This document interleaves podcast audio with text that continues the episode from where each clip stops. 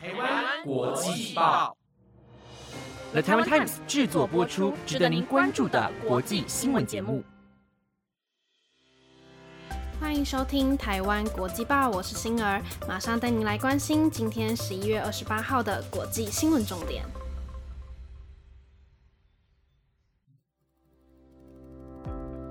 各位听众朋友，大家晚安！即将进入十一月的尾声，离二零二二年只剩下一个月了。最近一直在跟朋友们讨论这次要到哪里跨年。去年跨年的时候，我跟朋友很天真的去了海底捞，想说吃完海底捞还有时间可以去看烟火。没想到我们等位置等了七个小时，过了十二点才吃到火锅。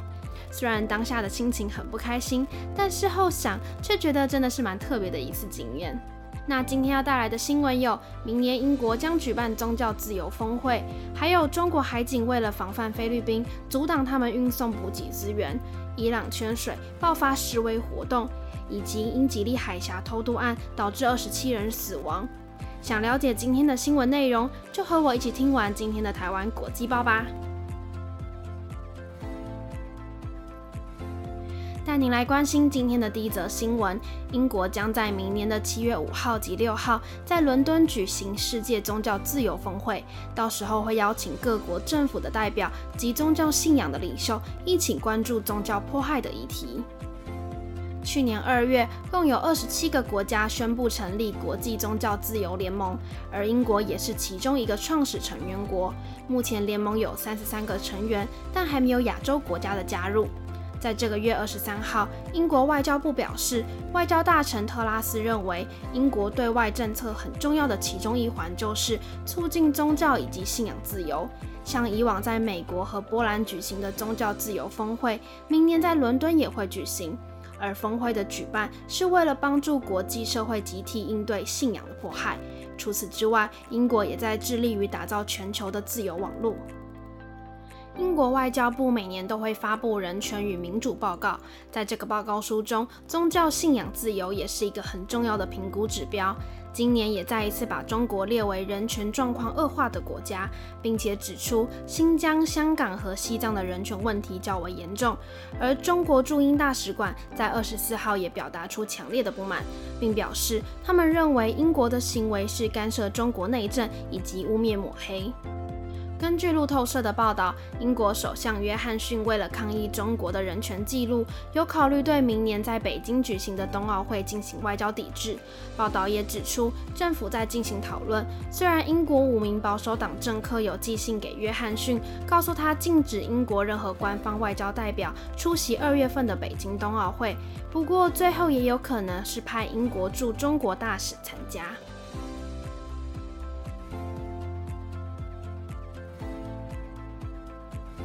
带您来关心今天的第二则新闻：仁爱礁距离中国占据的美济礁不到二十海里，但菲律宾有艘军舰搁浅了二十二年，一直没有将船运走，被北京视为眼中钉一样的存在。而最近，中国海警拦阻了菲律宾的补给运送船只，被认为是北京为了防范菲律宾的方式。南海附近的国家一直存在着主权争议的问题。北京当局控制的黄岩岛、永暑礁、东门礁、赤瓜礁、美济礁和主碧礁等等，都是属于南沙群岛岛礁，也都是在菲律宾主张的专属经济海域里面。菲律宾外交部在十八号的时候表示，有三艘中国海警船两天前在南海拦截了两艘菲律宾的补给船，并且发射水炮，被迫让补给船无法运送食物给驻守在人海岸杀的菲律宾军人。中国海警阻挡补给船的事件爆出后，中国智库的南海战略态势感知平台也出来表示，如果菲律宾船只只是正常补给物资给搁浅军舰上的驻守人员，基于人道主义的理由，对北京来说是可以接受的，因为他们知道如果没有提供补给，菲律宾军舰上的陆战队员没有办法坚持下去。但如果是在这个地方进行设施强化的任何尝试，就是另外一回事了。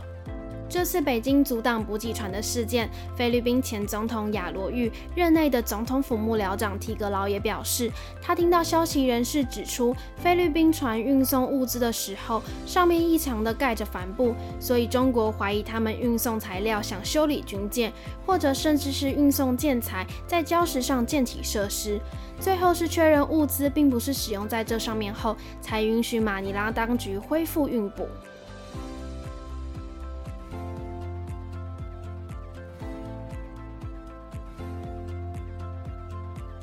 伊朗中部的城市伊斯法罕在十九号街头上出现了成千上万抗议水资源短缺的民众。过了两天，隔壁市沙赫雷库尔德也爆发了示威活动，而警方在二十六号和伊斯法罕的示威者爆发了警民冲突，并且表示拘捕了大约六十七名的幕后策划者和煽动者。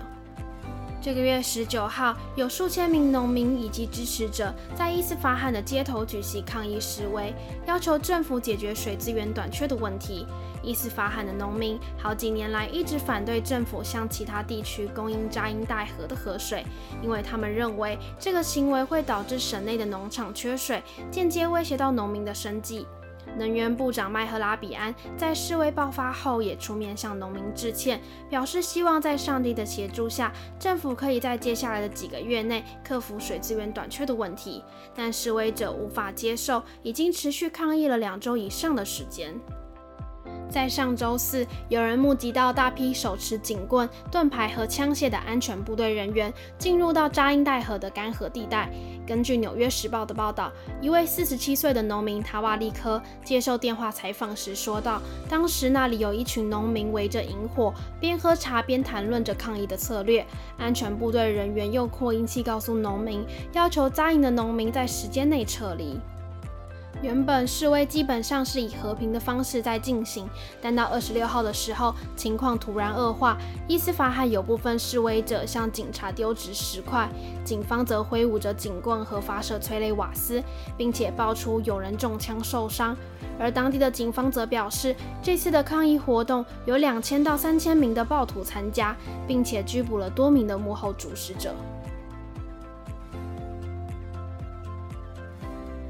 带您来关心今天的第四则新闻。感恩节是美国家庭一年中很重要的家庭团聚的节日，但却在假期期间传出至少发生了三十六起的枪击案件。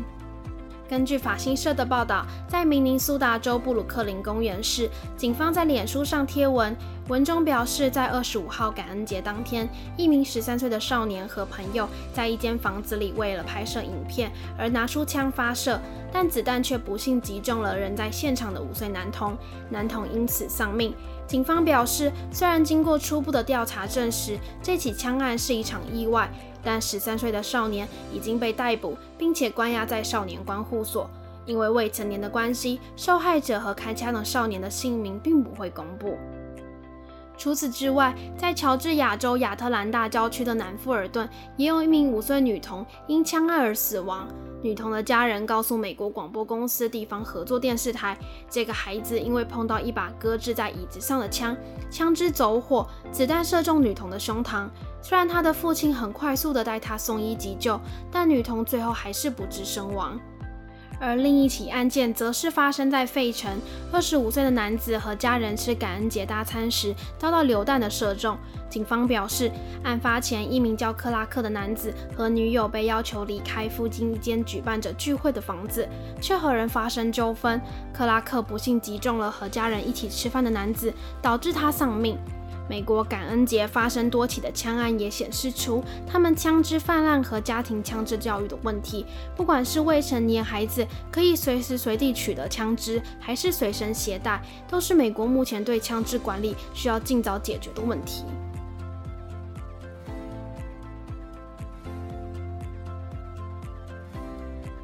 带您来关心今天的最后一则新闻。在这个月二十三号，发生了一件重大的投毒事故，造成了至少二十七人在英吉利海峡遇难，这也是有记录以来最严重的移民悲剧。法国官员正在尽快确认这些罹难者的身份。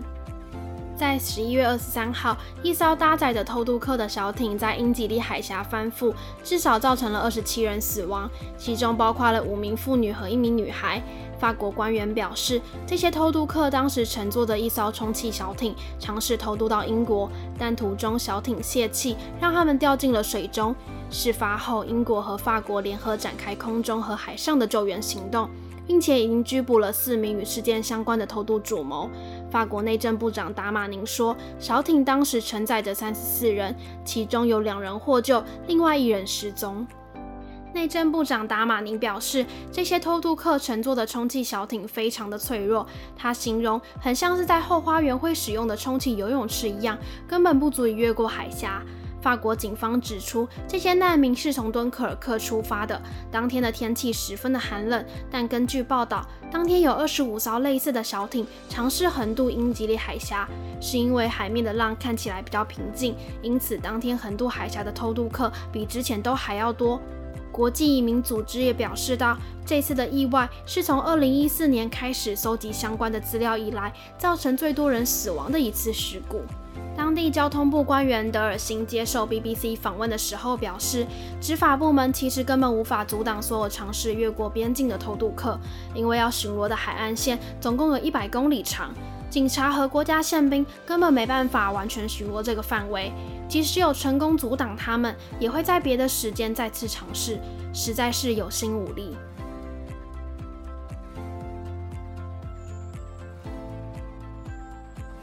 以上就是今天的台湾国际报节目内容，都由台湾 Times 制作播出，欢迎大家去追踪我们国际报的 IG，有想听的新闻题材，也都可以在 Apple Podcast 底下给我们留言哦。我是星儿，我们下礼拜再见。